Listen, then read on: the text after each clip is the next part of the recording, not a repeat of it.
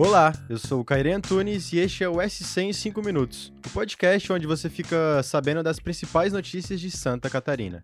Nesta quinta-feira, 29 de junho, o programa destaca tudo o que se sabe e como está a situação dos incêndios florestais que atingiram Guaruva, no litoral norte do estado, no início dessa semana. Ainda no final do episódio, você confere um giro de notícias com os principais destaques do dia.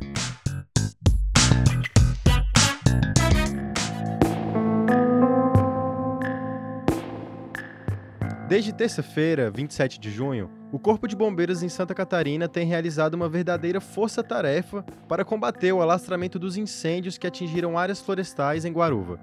Nesta quinta-feira, os profissionais conseguiram apagar completamente o fogo e afastá-lo da região. Por se tratar de um local de difícil acesso, as equipes dos bombeiros precisaram atuar por mais de dois dias, em revezamento com guarnições de outros municípios, além de lidar com a influência de fatores climáticos que atrapalhavam a ação, como os fortes ventos e as neblinas. Confira mais detalhes com o repórter Lucas Kohler. O incêndio que atingiu o Morro do Quiriri, em Garuva, consumiu uma área equivalente a 50 campos de futebol. Nas imagens aéreas gravadas pelos bombeiros militares, é possível ver uma grande extensão de chamas na região. Os fortes ventos e o tempo seco fizeram o incêndio tomar grandes proporções desde terça-feira. Os bombeiros tentaram sobrevoar o local com drone, mas a ventania não permitiu utilizar o equipamento nos trabalhos. Além disso, a altitude dificultou o acesso das viaturas. As equipes precisaram se deslocar por uma trilha que atrasou a contenção das chamas. Por se tratar de uma região de difícil acesso, os socorristas foram levados de helicóptero ao local. Os bombeiros militares e a polícia ambiental ainda investigam o caso para saber se foi algo criminoso ou natural. Ainda segundo os socorristas, não há registro de mortes de animais no local. Com relação aos danos sofridos pelo meio ambiente, a equipe do NSC Total conversou com o pesquisador em ecologia na UFSC, Fernando Joner, que disse que as vegetações de campo se recuperam rapidamente, em torno de 5 anos. Já no caso da região florestal, a mata pode levar até 400 anos para ser completamente resgatada.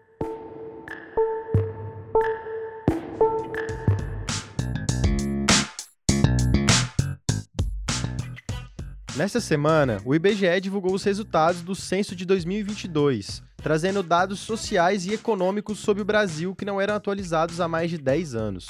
O NSC Total analisou todo esse material com muito cuidado e reparou em algumas curiosidades no perfil de alguns municípios catarinenses, como o Pescaria Brava, que, emancipado de Laguna em 2013, é a cidade mais nova não só de Santa Catarina, mas também de todo o Brasil.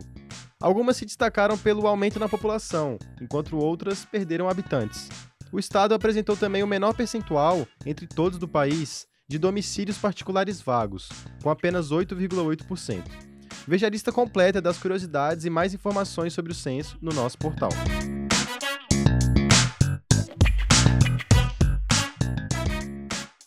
E Santa Catarina também se destaca pela criação de vagas de emprego em 2023. De acordo com dados do CAGED, o Cadastro Geral de Empregados e Desempregados, por aqui foram abertos mais de 59 mil empregos com carteira assinada entre janeiro e maio deste ano, tornando o estado o quinto do país com maior acumulado de vagas.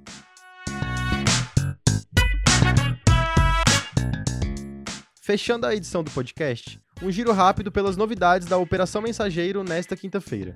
O prefeito de Lages, Antônio Seron, teve o pedido de liberdade negado pela justiça e seguirá em prisão domiciliar. No caso do prefeito de Tubarão, Juarez Ponticelli, a decisão foi de soltura do político com algumas medidas cautelares, como o uso de tornozeleira eletrônica e proibição de adentrar na prefeitura.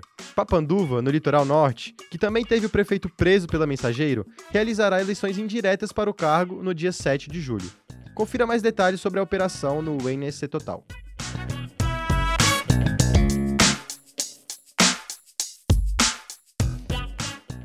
Esse foi o SC em 5 minutos, o podcast do NSC Total, publicado de segunda a sexta. A produção e edição desse episódio são minhas, Caire Antunes, e a coordenação é de Carolina Marasco. Acompanhe essas e outras notícias no nsctotal.com.br.